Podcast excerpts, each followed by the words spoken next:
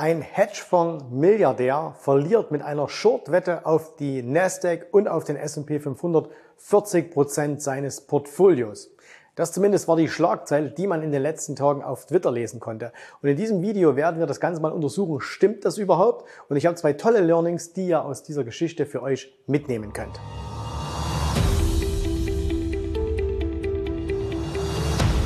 Also, ihr habt es ja schon im Titel auch gelesen, Clickbait, äh, ein Hedgefonds-Milliardär äh, verliert 40 Prozent seines Portfolios. So, um wen geht es? Na klar, es geht um Michael Burry.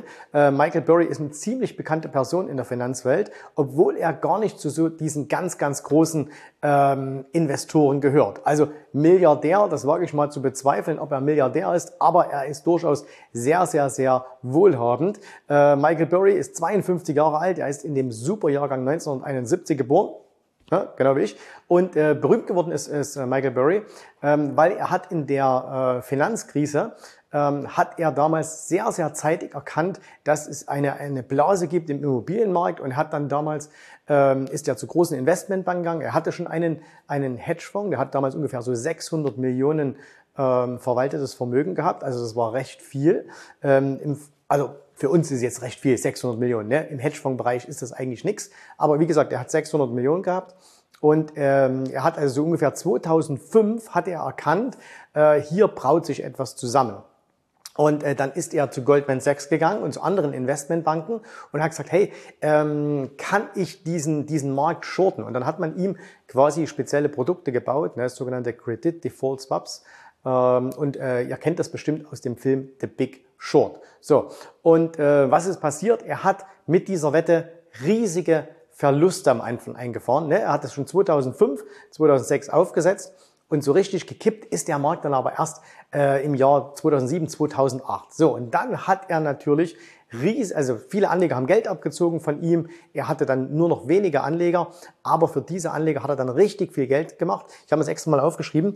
Äh, er hat damals, sein Fonds hat damals 489 Prozent gemacht. 489 Prozent hat er Gewinn gemacht und äh, er selber hat so circa 100 Millionen dabei verdient und seine Anleger haben circa 700 Millionen dabei verdient. So, und äh, wie gesagt, schaut euch mal den Film The Big Short an, super Film. Ähm, und äh, er ist da auch super dargestellt in diesem äh, Film. So, und äh, seitdem ist er natürlich äh, berühmt. Ne? Also seitdem ist er wirklich berühmt. Und alles, was er tut, wird von der Presse verfolgt. Er hat äh, dann seinen Hedgefonds später geschlossen, hat dann aber ähm, ein paar Jahre später wieder einen aufgemacht. Und wenn du eine bestimmte Größe hast in den USA, ähm, also was sowohl als Privatanleger, aber vor allen Dingen auch als institutioneller, ich glaube so ein bisschen 100 Millionen oder so musst du mindestens haben, äh, dann musst du das regelmäßig reporten. Ne? Und da wird immer geschaut äh, in diesen sogenannten SEC-Filings, was hast du denn jetzt? So, und jetzt ging vor einigen Tagen die Meldung rum, dass er, er hatte äh, Short-Wetten auf den äh, S&P und auf den Nasdaq und die musste er jetzt schließen mit 40% Verlust für sein Portfolio.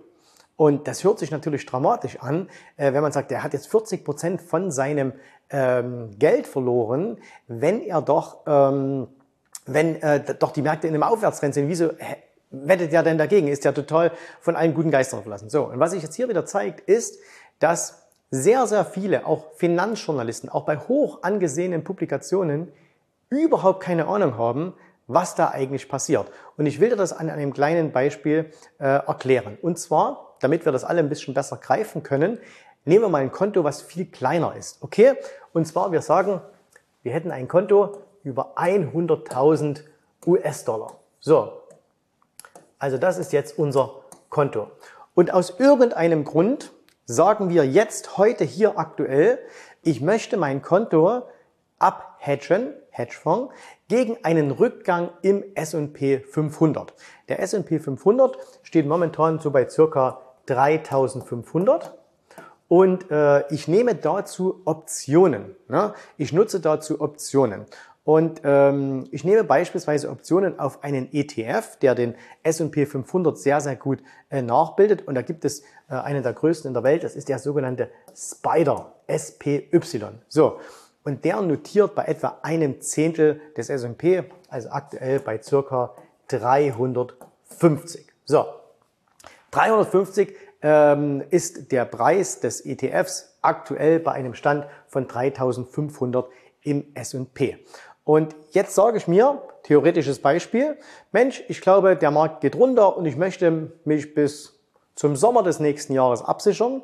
Und zwar, ich möchte mich absichern, wenn der Markt unter 3400 fällt. Okay? Also, meine Sorge ist, der Markt geht runter oder ich möchte einen Hedge machen und hier auf 3400. So, das würde dann hier einem Spider entsprechen von 340. Und jetzt gehe ich her und kaufe, kaufe Put-Optionen. Okay? So, und jetzt müssen wir erstmal gucken, was kosten denn diese Put-Optionen momentan? Und äh, ich habe mal nachgeschaut, aktuelle Preise von heute. Wenn du dich also heute bis zum Sommer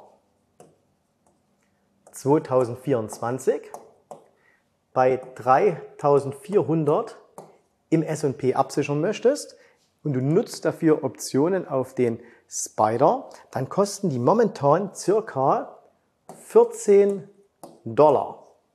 So, jetzt müssen wir das mal ein bisschen auseinandernehmen. Nämlich, was heißt denn das, die kosten 14 Dollar? Eine Option für alle, die von euch noch nie Optionen gehandelt haben, solltet ihr übrigens tun, äh, aber eine Option umfasst immer Entschuldigung, immer 100 Stück. Okay? Das bedeutet also, wenn dieser Spider SPY gerade bei 340 ist, dann hedgst du mit einer einzelnen Option, beziehungsweise du bewegst mit einer einzelnen Option das Hundertfache. Bedeutet also 34.000 Dollar. So. Und dann kostet nämlich dieser, der Preis für diese Option, die aktuell bei circa 14 Dollar liegt. Die kostet auch nicht 14 Dollar, sondern die kostet ebenfalls mal 100, 1400 Dollar. So. Und äh, jetzt sage ich beispielsweise, okay, ja, erinnert euch hier Folie 1 oder beziehungsweise ähm, erstes Bild, wir haben ja 100.000 Dollar und ich möchte mich absichern und ich sage ich, na okay, ähm, wenn ich also jetzt aktuell hier mit einer Option 34.000 Dollar bewege, ähm, wir nehmen mal zwei, okay? Oder nehmen wir, komm, wir nehmen drei. Wir nehmen drei Stück. Äh, das heißt also drei dieser Optionen, weil dann habe ich drei mal 34.000, 90 sind 102.000 Dollar bei einem 100.000er Konto, die ich dann abgesichert habe. Und dafür muss ich wie viel kaufen? Richtig, ich muss drei dieser Optionen kaufen. Ja, ich hoffe, du steigst an der Stelle noch nicht aus ähm, sondern es ist wirklich wichtig, dass du dabei bleibst und ähm, weil da kann man viel lernen. Und ich sagte, wie gesagt, am Ende nochmal ein paar ganz, ganz wichtige Dinge, ein paar Learnings, die du aus dieser Sache mitnehmen kannst. So, also du kaufst jetzt drei dieser Optionen, dreimal 1400 und das sind dann nach Adam Ries 4200 Dollar. So, das ist das, was er oder was wir in diesem fiktiven Beispiel in einen Hedge gegen fallende Kurse investiert haben. So, und jetzt kommt eine Besonderheit, was diese ganzen Finanzjournalisten irgendwie alle nicht checken.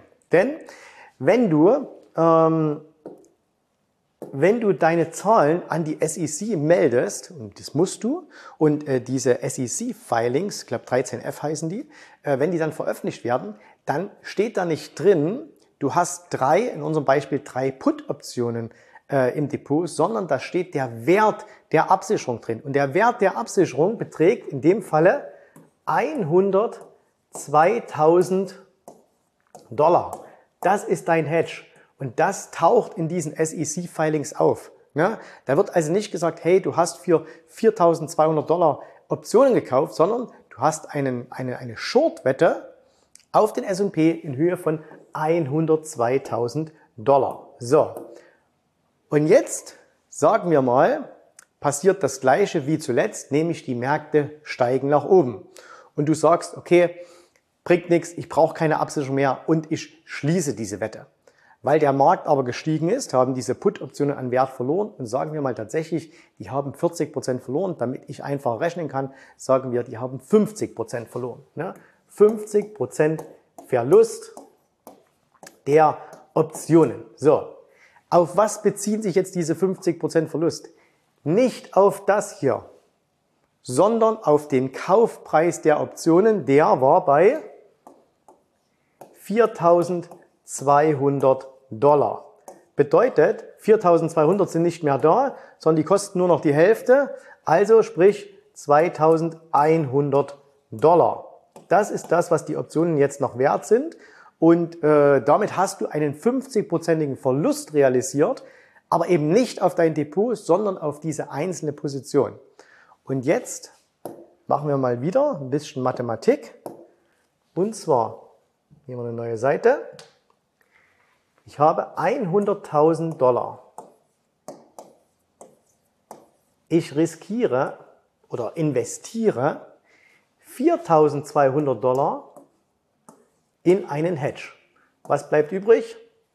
95.800. Äh, so, das ist das, was übrig bleibt. Jetzt löse ich diese Short-Wette wieder auf.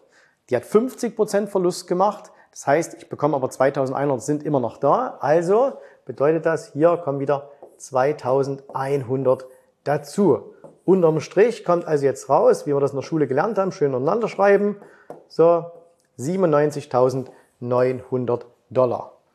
Wie groß ist jetzt der Verlust, den ich in diesem fiktiven Beispiel und den wahrscheinlich auch Michael Burry in diesem Beispiel, bloß eben mit einer deutlich größeren Summe gemacht hat, aufs Depot gesehen. Der Verlust ist nicht 40 Prozent, sondern der Verlust ist 2,1 Prozent. So, das ist also sein Verlust, den er gemacht hat. Das klingt aber natürlich nicht so wahnsinnig spektakulär, wenn du sagst, Hedgefonds-Milliardär platziert eine Shortwette auf den S&P löst diese wieder auf und verliert zwei Prozent in seinem Depot. Bringt nichts. Ne? Gibt keine Klicks, kein Clickbait, klickt niemand auf diese Schlagzeile.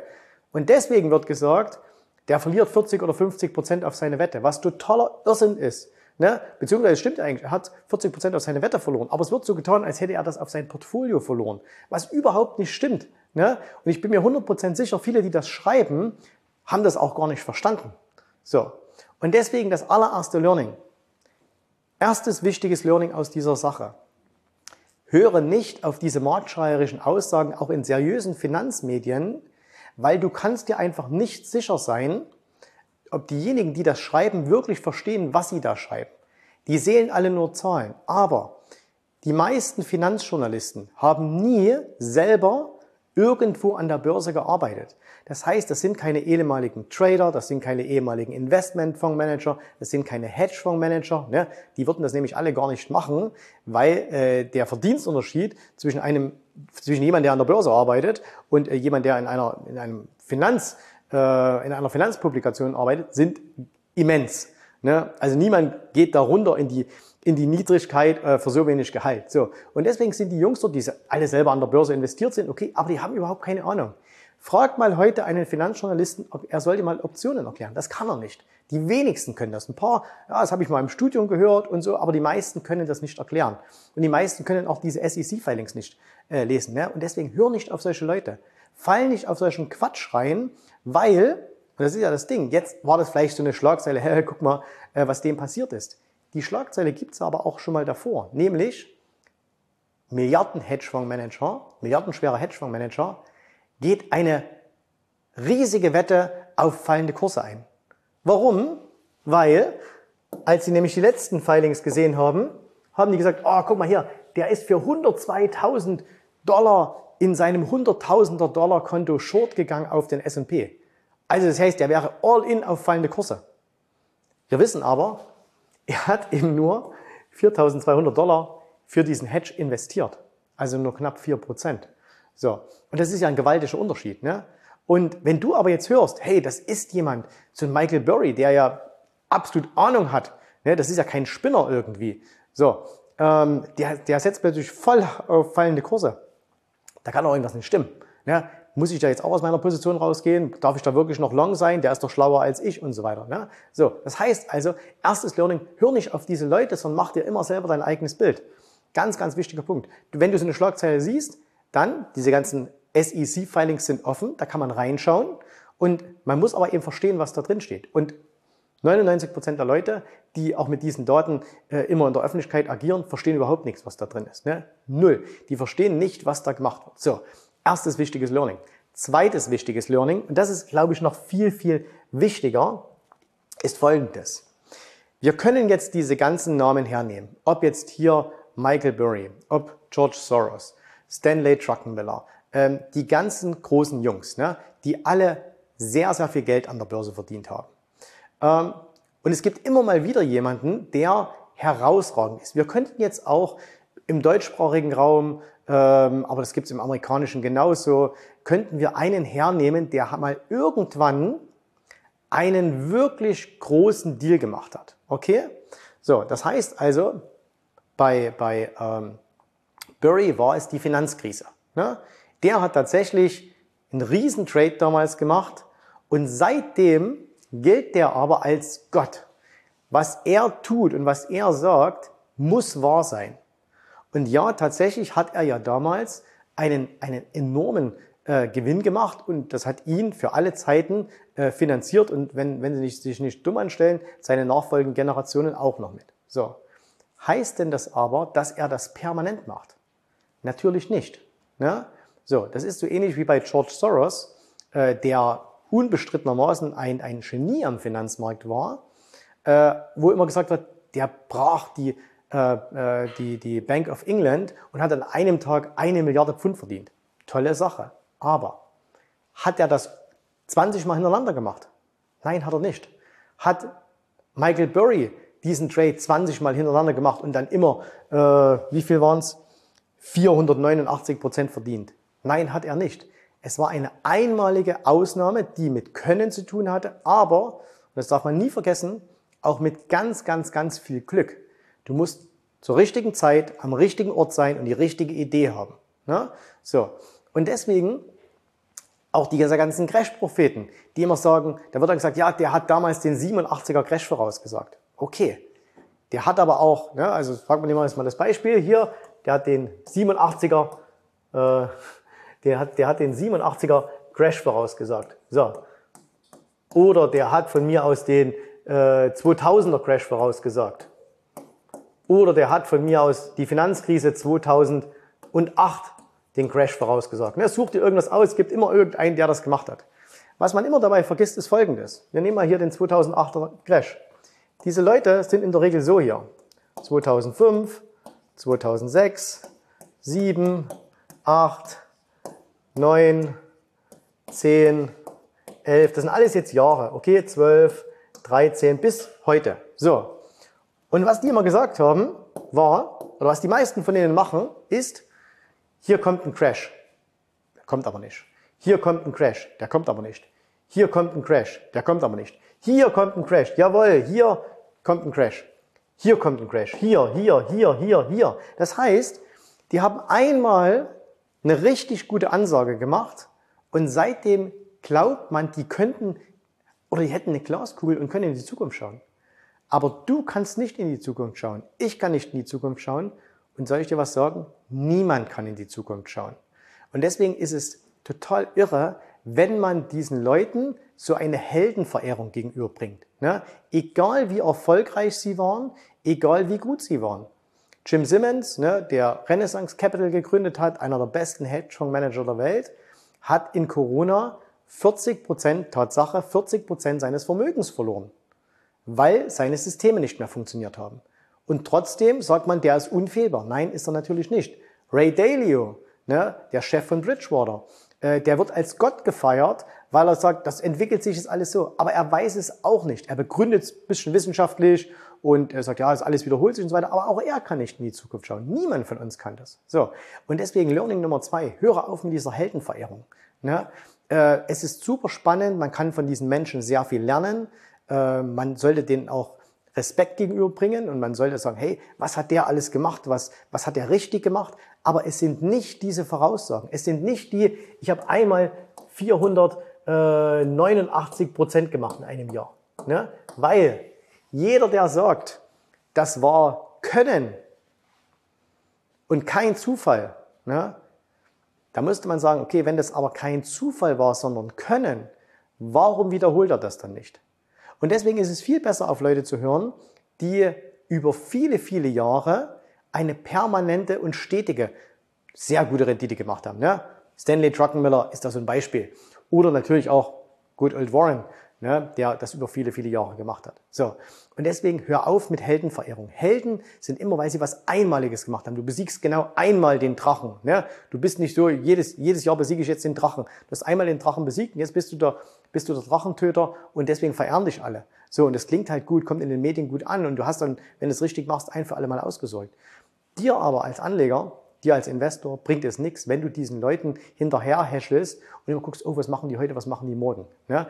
Bringt überhaupt nichts. So, und das ähm, sollst du aus diesem Video bitte mitnehmen. Also, Nummer eins, wenn du dich mit irgendwelchen Zahlen beschäftigst oder wenn du Zahlen liest, frage immer sehr, sehr kritisch nach, stimmt denn das überhaupt? Und bloß, weil es auf einem Bloomberg-Terminal steht, der irgendwie zweieinhalbtausend Dollar im Monat kostet, ne, heißt noch lange nicht, dass es wahr ist. Bloß weil es in der Financial Times steht, bloß weil es auf X, Twitter steht oder irgendwo anders, heißt es noch lange nicht, dass es wahr ist. Ne? Sondern seid da immer sehr, sehr kritisch. Und das Ding ist ja auch, einer bringt die Nachricht, alle anderen kopieren es.